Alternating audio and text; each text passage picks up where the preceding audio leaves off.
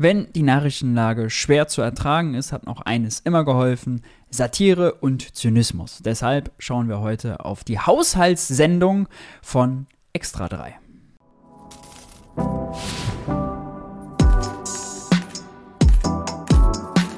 Hi und herzlich willkommen bei Geld für die Welt. Ich bin Maurice und in diesem Video geht es um den Bundeshaushalt 2024. Der wurde zuletzt ganz kontrovers und aufgeregt im Bundestag und in den Medien debattiert.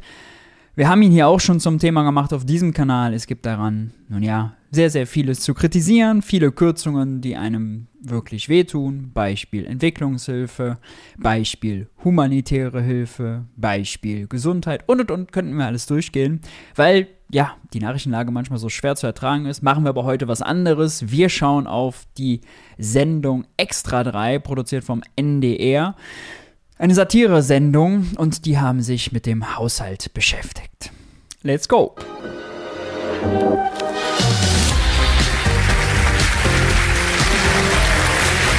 Herzlich willkommen zu Extra 3.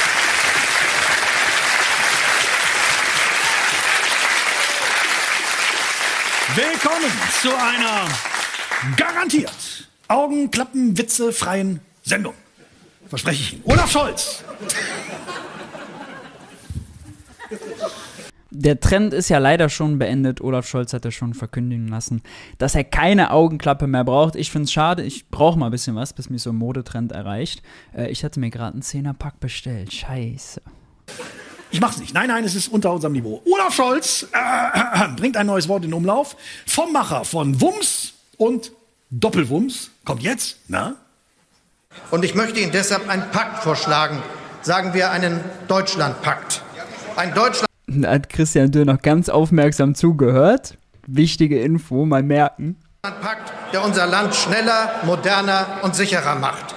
Tempo statt Stillstand, Handeln statt Aussitzen, Kooperation statt Streiterei. Schön wäre ja mal gewesen, wenn er auch mal was Substanzielles gesagt hätte. Zum Beispiel die Kommunen von den Altschulden zu entlasten. Aber nein, dazu kam leider nichts. Steht aber übrigens im Koalitionsvertrag. Ja, eigentlich will der Bund sich dafür einsetzen, will sich das dann hälftig mit den Ländern teilen, überschuldete Kommunen aus dieser Altschuldenfalle mal rauszuholen. Äh, ja, komischerweise bei einem Deutschlandpakt, der durchs ganze Land gehen soll, auch Kommunen, auch Länder mit berücksichtigen soll. Kein Wort dazu. Schade. Ein Deutschlandpakt. Ja, wenn Sie da applaudieren wollen, können Sie es gerne machen. Aber ich finde, es klingt gut, sagt aber jetzt nicht so viel aus. Und vor allem der Streit ging ja sofort weiter. FDP-Fraktionschef Dürr musste das Plenum dann nochmal daran erinnern. Der Bundeskanzler hat einen Kackpakt angekündigt. Ja, es ist einfach. äh, es ist einfach auch die Situation. Die Nerven liegen blank. Es geht mal wieder ums Geld. Das ist immer schwierig, wenn es ums Geld geht. Finanzminister Lindner hat seinen Haushalt präsentiert und Christian Lindner hält ja wirklich eisern. Er hält eisern fest an der schwarzen Null. Die schwarze Null muss stehen. Das geht ja bei Lindner bis hin zu den Getränkevorlieben. Und Herr Lindner, was ist Ihr Lieblingsdrink? Äh, mein Lieblingsdrink, äh, Cola Zero. Ja, was sonst? Ist natürlich lustig und für den Gag musste das mit der schwarzen Null sein. Aber es ist ein Fehler, der sehr häufig passiert. Äh, Ich finde, er passiert viel zu häufig und er lohnt sich wirklich nochmal darüber zu reden. Denn nein, Christian Lindner ist kein Fan der schwarzen Null. Nein, Christian Lindner und die Ampel halten nicht an der schwarzen Null fest. Christian Lindner ist sogar Gegner der schwarzen Null. Einer Satiresendung sei das natürlich verziehen, aber auch vielen Progressiven, ob rot oder grün, passiert das sehr häufig, Schuldenbremse und schwarze Null als Synonyme zu verwenden, ja, für das Gleiche zu halten. Die sind aber nicht das Gleiche, die sind fundamental was anderes. Und da geht es ehrlicherweise jetzt nicht um pedantische Klugscheißerei von mir, sondern zwischen Schuldenbremse und schwarzer Null steckt ganz viel politisches Terrain, steckt allein im Bundeshaushalt 2024. Und diese Zahl müsste das schon belegen und die Debatte gleich darüber beenden, ob das gerechtfertigt ist, von mir über diese Unterschiede zu sprechen. Der Unterschied zwischen schwarzer Null und Schuldenbremse im Haushalt 24 beträgt 86 fucking Milliarden Euro. Ja? Denn Schuldenbremse, das ist ein Marketing-Gag, ja, geboren von Wolfgang Schäuble 2014. Und äh, die sch schwarze Null, die ist kein Gesetz oder so, sondern äh, die besagt einfach nur, ja, Staat muss Haushalt wie eine schwäbische Hausfrau, also unbedingt immer weniger ausgeben, als er einnimmt. Oder andersrum formuliert, nicht mehr ausgeben, als er einnimmt. Innerhalb seiner finanziellen Grenzen haushalten. Ja? So, also wirklich egal, ob die Wirtschaft irgendwie gerade den Bach runtergeht, ob gerade Krieg ist in Europa. No matter what, die Null hat zu stehen. Schwarz, ne, die Farbe, da kommt übrigens aus, der, aus dem Buchhaltungsjargon, schwarze Zahlen schreiben, statt rote Zahlen schreiben. Rote Zahlen schreiben gleich miese machen, schwarze gleich positiven Bereich sein. Ne? Die Schuldenbremse hingegen, äh, die ist Gesetz seit 2009. Es gab vorher auch eine Schuldenregel, die war nicht ganz so streng. 2009 hat man mit Zweidrittelmehrheit im Bundestag äh, und dann noch Zustimmung im Bundesrat die Schuldenbremse eingeführt. Die erlaubt aber Schulden, ist kein Schuldenverbot, 0,35% der Wirtschaftsleistung für den Bund. Und wenn die Wirtschaft schlecht läuft, wenn man eine Konjunkturkrise hat, dann darf man sogar noch mehr Schulden machen, Stichwort Konjunkturkomponente. Und es gibt ganz viele Ausnahmen, staatliche Beteiligungen zum Beispiel äh, zählen nicht zur Schuldenbremse, zählen nicht zu diesen 0,35 Ja, also wenn wir jetzt Aktienrente machen, das heißt wir, die Ampel, ja, oder wenn die Ampel Uniper aufgekauft hat, den größten deutschen Gasimporteur, oder wenn sie das Eigenkapital bei der Autobahn GmbH des Bundes oder bei der Deutschen Bahn aufstockt, dann sind das alles sogenannte Beteiligungen, finanzielle Transaktionen. Das ist zwar ist keine Ausgabe, sondern eine Anlage, wenn man so will, und die zählen nicht unter die Schuldenbremse. Ja, ist natürlich trotzdem Geld, was fließt, ja, ähm, betrifft aber die Schuldenbremse nicht. Und deswegen, es gibt ganz viele Unterschiede zwischen schwarze Null und Schuldenbremse. Welche das im Detail sind, habe ich übrigens in diesem Artikel, dem Geld für die Welt Newsletter auf Substack zuletzt äh, nochmal aufgedröselt und warum das für Linke, für Progressive wirklich wichtig ist, das zu verstehen. Ähm, warum man sich lächerlich macht, ehrlich, wenn man es nicht versteht. Warum man dann nur Debatten in der eigenen Instagram-Blase gewinnt, ja, wo man dann gratis Applaus einfährt, aber sich vor einem Friedrich Merz oder Christian Lindner eben lächerlich machte äh, und keine politischen Geländegewinne schafft. Ähm, alles hier erklärt, Link ist unten in der Videobeschreibung. Und wir können mal vielleicht zwei Zitate schnell von Christian Lindner zum Beispiel rausnehmen. Gehen wir doch mal in den Artikel rein. Äh, Christian Lindner hat nämlich zum Beispiel äh, zu Beginn der Pandemie gesagt, ja, er wollte Finanzhilfen und Konjunkturpaket. Jetzt darf die schwarze Null kein Dogma sein. Ja, FDP hier ganz verlässlich veröffentlicht, die schwarze Null ist kein Dogma. Christian Lindner ist also nicht schwarze Null. Man kann ihn mit der schwarzen Null nicht stellen. Oder hier in einem anderen Interview angesprochen darauf, ob er zurück zur schwarzen Null will. Äh, das war dieses Jahr, hat er gesagt, in der Sache bin ich ein Verfechter der Schuldenbremse, die im Verlauf der Konjunktur auch begrenzte Kreditaufnahme erlaubt. Die schwarze Null hingegen hat einen symbolischen Wert. Stimmt, Stichwort fehlt die schwarze Null und so, was die äh, Union alles da äh, eingeführt hat.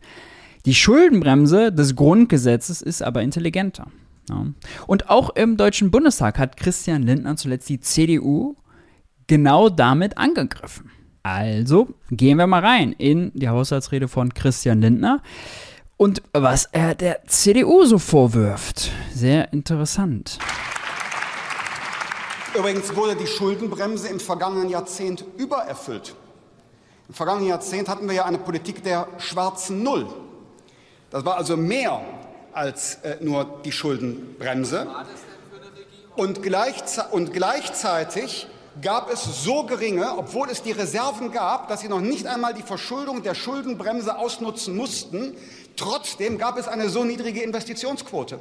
Sie haben nämlich während Ihrer Verantwortungszeit insbesondere Sozialausgaben ausgedehnt, aber haben nicht investiert, weshalb wir die Defizite in der öffentlichen Infrastruktur von Ihnen geerbt haben. Die Schuldenbremse ist keine Investitionsbremse, sie zwingt aber zur Prioritätensetzung.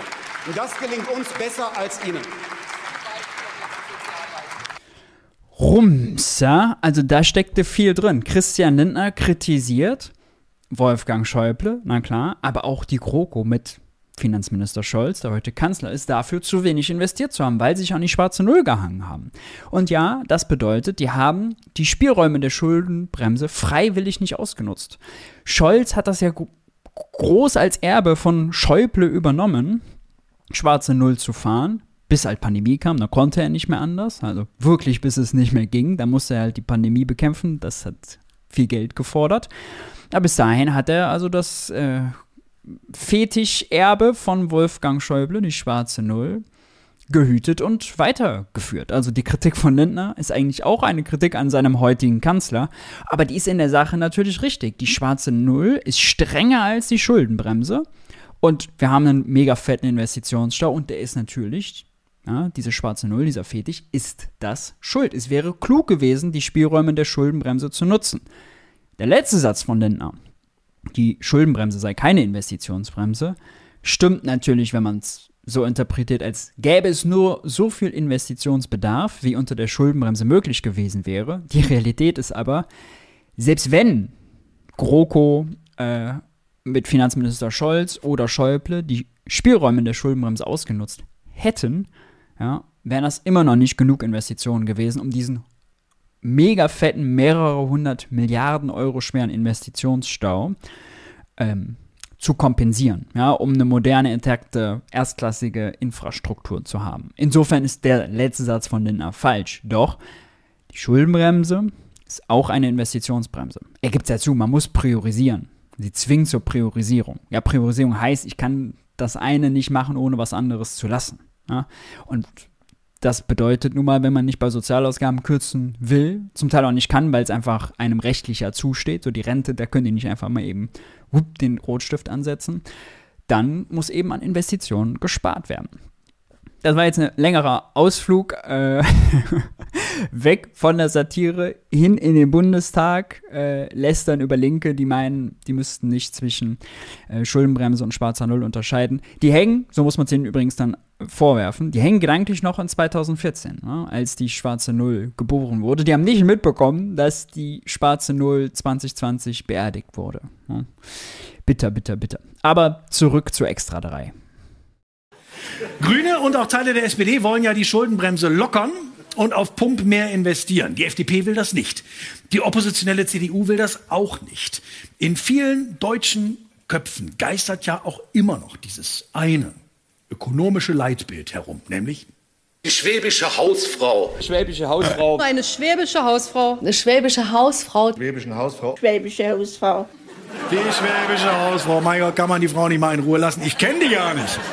Die schwäbische Hausfrau. Ich habe die auch nicht gewählt. Ich meine, ich verstehe es natürlich. Die schwäbische Hausfrau gibt nur das Geld aus, was ihr schwäbischer Mann einnimmt. Wenn kein Geld da ist, dann investiert sie auch nichts. Gar nichts. Wenn der Staubsauger kaputt geht und es fehlt Geld, kauft sie keinen neuen. Da geht die mit dem Strohhalm über den Teppich und saugt den Staub selbst auf. So kommt man auch besser in die Ecken. Die, die schwäbische Hausfrau kauft natürlich auch das Haus erst, wenn sie das alles angespart hat, ja, also keinen Kredit auf, um irgendwie einen Hauskauf oder so zu finanzieren. Nein, nein, nein, nein, nein, nein, nein. Eigenheim zu haben ist zwar auch für die schwäbische Hausfrau eine Tugend, ein Lebensziel, aber einen Kredit wird sie ja niemals dafür aufnehmen. Ne? Wir sparen uns schön die 450.000 Ocken an, um dann das Einfamilienhäuschen zu kaufen. Na, Logo, ja, Siegfried. Aber ein Staat ist nun mal kein schwäbischer Haushalt. Sehr wichtiger Satz. In Böblingen steht nicht plötzlich die Ukraine vor der Tür und will Waffen. Die schwäbische Hausfrau konkurriert mit ihren Spätzle nicht mit den Chinesen. Sie muss an ihre Küchenzeile auch nicht blitzschnell ein LNG-Terminal anbauen, weil sonst der Herd ausgeht. Es ist natürlich sinnvoll, Schulden zu begrenzen. Klar, denn die Schulden müssen ja unsere Kinder und Enkel bedienen. Andererseits hm, traurig. Bis hierhin so gut. Und jetzt muss natürlich dieser Satz fallen, äh, weil das einfach so Konsens ist. Ja? Schulden schlecht für Enkel, völlig klar. Die Realität ist natürlich eine andere, ja. Also finanziell gesehen ist das falsch und realwirtschaftlich gesehen auch. Finanziell das Argument, Ausgaben gleich Einnahmen, ist ein altes ökonomisches Gesetz. Ja? Wenn der Staat mehr ausgibt, als er einnimmt, dann nimmt die Privatwirtschaft, wir, mehr ein, als sie ausgibt. Heißt, Macht der Staat Schulden, können wir sparen. Die 2,5 Billionen Euro Staatsschulden, die also der Bund beim Bund der Steuerzahler auf der Schuldenuhr stehen hat, sind 2,5 Billionen Euro, die ausgegeben wurden und bei uns auf unserem Bankkonten in der Privatwirtschaft liegen. Klar, sind schlecht verteilt, das stimmt, ist aber ein anderes Argument. Ja. Wenn der Staat Schulden macht, werden wir finanziell reicher. Das heißt natürlich nicht uferlos Schulden machen, ist ja völlig klar. Ja äh, ökonomisches Gebot wäre, der Staat sollte so lange die Wirtschaft mit zusätzlichen Ausgaben, Neuverschuldung ankurbeln, bis Vollbeschäftigung erreicht ist und alle politischen Ziele, wie zum Beispiel moderne Infrastruktur, Klimaschutz, Verkehrswende und, und, und, Digitalisierung, sind wir weit von entfernt. Das zweite realwirtschaftliche Argument hängt damit zusammen, wenn wir keine Schulden machen, aus Angst davor, oh, das belastet dann die nächste Generation, was nicht stimmt, weil die sind ja reicher, ja, und wenn deren Eltern reicher sind, dann wird auch mehr vererbt. Ja. Kommt ja noch als Argument hinzu, dass marode Schulen, schlechte Infrastruktur, äh, mies stinkende Turnhallen, äh, kaputte Brücken und Straßen und und und ja eine reale Belastung sind für die künftigen Generationen. Die müssen dann Arbeitszeit aufwenden, um das alles intakt zu bringen. Ja? Und wenn das voll verkommen ist, dann ist es immer teurer, als hätte man es ordentlich in Schuss gehalten. Das heißt, real ist die Belastung erstens die viel wichtigere und zweitens die viel größere. Schade, dass man das hier nicht in der Sendung mit reinbekommt. Aber gut. Ist es auch nicht gut, wenn unsere Kinder und Enkel in marode Schulen gehen ja, damals. und ein kaputtes Land von uns erben? Immerhin. Wie auch immer, der Ruf nach einem Deutschlandpakt ist im Bundestag verhallt wie ein einsamer Jodler im Wattenmeer und die Ampelregierung wird immer unbeliebter. Gibt es denn überhaupt niemanden mehr, der die Koalition noch mag? Doch. Unsere Reporterin Caro Corneli, die war für uns im Bundestag und ist ein richtiger Fan. Herr Hofreiter, dürfen wir Sie ganz kurz was fragen? Zu was denn? Ja, zu der Stimmung in der Ampel, der fantastischen. Es läuft so gut. Da möchte ich Ihnen gratulieren. Wie machen Sie das?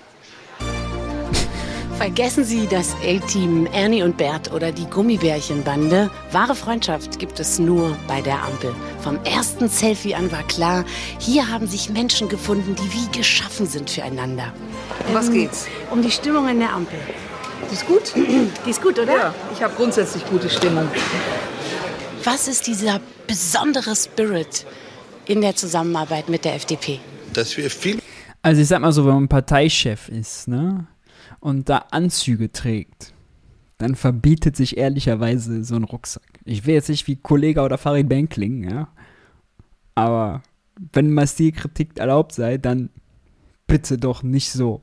Ja? Mein Bild ist hier gerade im Weg. Ich kann es auch mal wegmachen. Bitte doch nicht so. Miteinander hinkriegen. Ja. Wie machen Sie das? Gehen Sie mal zusammen bohlen oder so? Nee, wir arbeiten. Ähm, wir zerreden das dann wieder auf offener Bühne und das müssen wir abstellen. Was können Sie lernen von den Grünen, Ihren Freunden? Ähm, also ich will mich da nicht einmischen. Ähm, Politik, auch innerparteiliche Diskussion gehört zur Diskussionskultur dazu. Mhm. Ähm, ja, aber ich würde sagen, das müssen die Grünen unter sich ausmachen. Nicht mein Job. Welchen FDP-Politiker finden Sie am tollsten? Den Finanzminister, den Parteivorsitzenden oder Christian Lindner? Den bestimmt nicht. Am liebsten Bier trinken gehe ich mit Johannes Vogel. Wirklich? Den kenne ich gar nicht. Gemeinsam mit der Ampel haben Sie ja auch so tolle Erfolge vorzuweisen wie. Naja, Sie brauchen nicht so lange nachzudenken. Aber es ist jetzt nicht so, dass irgendwie die Ampel sich trennt oder so. Ne? Ich habe nämlich die Trennung von Take That immer noch nicht verkraftet. Daran erinnere ich mich tatsächlich auch noch an die Trennung von Take That. Das, ja. Könnte ich mal so einen Ampel Forever Sticker haben, bitte? Sehr gerne. Bitte laufen Sie nicht weg. Haben wir einen? Nein, den ich nehme den sehr gerne. Machen Sie mir den auch ran? Oder? Nee, das will ich Ach jetzt so, nicht Sie haben nur abknibbeln, einen. aber der ist hier für Wir Sie. haben nur einen. Bitte Ja, nehmen Sie den Dankeschön. Sticker Ampel Forever. Sehr gerne. Also ich bin wirklich Fan der ersten Stunde. Sie sehen's. Ich bin wirklich Fan. Möchten Sie das haben? Nee, danke schön. Okay. Auch wenn das jetzt nicht jeder hier so zeigen kann, ich denke doch, der besondere Spirit der Ampel hat sich übertragen. Hier steht jetzt noch eine Stunde gegenseitig ins Freundebuch schreiben an und danach gibt's Ampel-Yoga. Ich gebe zurück zu Christian Ehring. So ist es ja wenigstens lustig, ne? Aber wenn ernsthaft, also jetzt war es jetzt doch eine hart, aber fair Talkshow, die sich dann eine Stunde über den Streit in der Ampel unterhalten. Mein Gott, ey, lass sie doch streiten. Ist mir doch egal, ob die sich streiten. Es kommt auf die Ergebnisse an. Seit wann äh, muss irgendwie Koalition familiäre Gruppentherapie sein, ja? Wurde ja auch alles erst 795.634 Mal besprochen, ob und wie die sich streiken. Streiten. Manchmal auch streiken. Schöner Freudscher. Und Tobias Döll. Es wird heftig gestritten um den Etat 2024. Was wird gespart? Warum wird woanders mehr gespart? Und wird irgendwo gar nicht gespart? Doch, es wird überall gespart. Die Kindergrundsicherung fällt geringer aus als gewünscht. Das ärgert die Grünen. Gut verdienende Paare sollen kein Elterngeld mehr bekommen. Das ärgert die FDP. Natürlich hat Christian Lindner trotz Schuldenbremse Schulden gemacht. Mit den üblichen Tricks. 100 Milliarden für Hier nochmal ganz kurz, ja. Ist ja jetzt richtig, Schuldenbremse, nicht schwarze Null. Aber ohne schwarze Null wäre natürlich der Cola Zero jetzt nicht gekommen. die Bundeswehr. Klar, das sind keine Schulden, das ist Sondervermögen. Es heißt übrigens auch nicht mehr Vollrausch, es heißt jetzt Sonderdurst. Man bräuchte eigentlich Sondervermögen für alles Mögliche, für die Bildung, für die Energiewende, für die Digitalisierung. Aber so viel Geld kann man halt nicht aufnehmen. Vielleicht muss die Politik doch auch noch mal auf die Einnahmenseite schauen. Es ist Sondervermögen für den sozialen Wohnungsbau wäre übrigens auch sehr sinnvoll, fordert äh, die Industriegewerkschaft äh, BAU. Wir haben da gerade so eine Baukrise, aber unsere Bauministerin, die ist da nicht, die ist da nicht so von zu überzeugen. Ne? Äh, apropos Bauministerin, kommen wir nochmal ganz kurz zurück auf den Newsletter. Äh, da habe ich zuletzt auch über die Bauministerin geschrieben. Baukrise und Wohnungsmangel. Was macht die Ministerin? Äh, Fazit: ziemlich wenig. Auch den packe ich euch gerne mal mit rein. nicht mehr so ganz attraktiv, auf die Einnahmen zu schauen, ob man da vielleicht irgendwie auch dran drehen könnte. Aber vielleicht muss man da kreativer werden. Was weiß ich. Äh, Das Kanzleramt. Olaf Scholz lässt das Kanzleramt gerade für 770 Millionen Euro vergrößern. Ein Erweiterungsbau soll her auf der anderen Spreeseite, zweite Brücke inklusive. Des Weiteren geplant 400 neue Büros, ein Hubschrauberlandeplatz und eine eigene Kita für rund 15 Kinder. Achtmal so groß wie das Weiße Haus. Man nennt das Gebäude schon das Kanzleramt, in dem die Sonne niemals untergeht. Okay, das ist jetzt ein großes Gebäude. Kann man damit nicht auch Einnahmen generieren? Könnte man das nicht bei Airbnb reinstellen?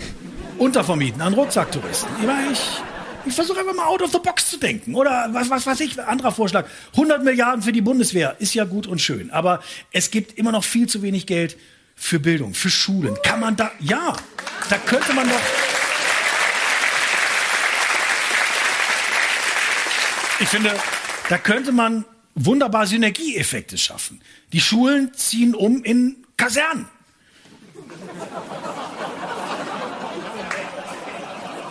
Da wird nicht mehr so geklatscht. Aber ich finde, es wäre doch. Na, ich spinne jetzt einfach mal. Ich, äh, bewaffnete Lehrerinnen und Lehrer hätten doch auch irgendwie eine ganz andere Autorität. Also, es hätte schon Vorteile. Oder jetzt mal, äh, okay, das ist jetzt wirklich bescheuert. Man könnte natürlich auch Subventionen abbauen. Oder ich muss es einfach mal sagen, man könnte Steuern erhöhen, man könnte die Vermögenssteuer wieder einführen. Also jetzt theoretisch, man könnte den Spitzensteuersatz für die wirklichen Topverdiener erhöhen oder die 400 Milliarden Euro stärker besteuern, die in Deutschland jedes Jahr vererbt oder verschenkt werden. könnte man, ich meine, gut, das ist jetzt wirklich sehr, sehr verrückt. Es war einfach ein Brainstorming. Dann vielleicht doch lieber das Kanzleramt bei Airbnb reinstellen. Ja, das war die Sendung Extra 3 zum Haushalt. Äh, ich muss sagen, also man ist informierter, man hat mehr Denkmöglichkeiten, mehr Spielräume aufgezeigt bekommen, wenn nicht alle ganz ernst gemeint sind, als wenn man eine hart aber fair Talkshow guckt. Und jetzt werden manche von euch sagen, ist nicht schwer, ja, aber immerhin. Wichtig nochmal der Appell: Schuldenbremse, schwarze Null. Ja, das ist vielleicht das Wichtige, das Ernsthafte dann dabei das ist kein Synonym. Da steckt eine ganze, ganze Menge politisches Terrain, Verhandlungsmasse und Geld dazwischen. 86 Milliarden, die Zahl sei nochmal genannt, zwischen schwarze Null und Schuldenbremse im Haushalt 24. Hm. Jetzt, wenn ihr Fragen und Anmerkungen habt, haut die unten in die Kommentare, lasst uns dort weiter diskutieren. Wenn euch das Video gefallen hat, lasst ein Like und ein Abo da. Checkt den Newsletter Geld für die Welt auf Substack aus, Link dazu unten.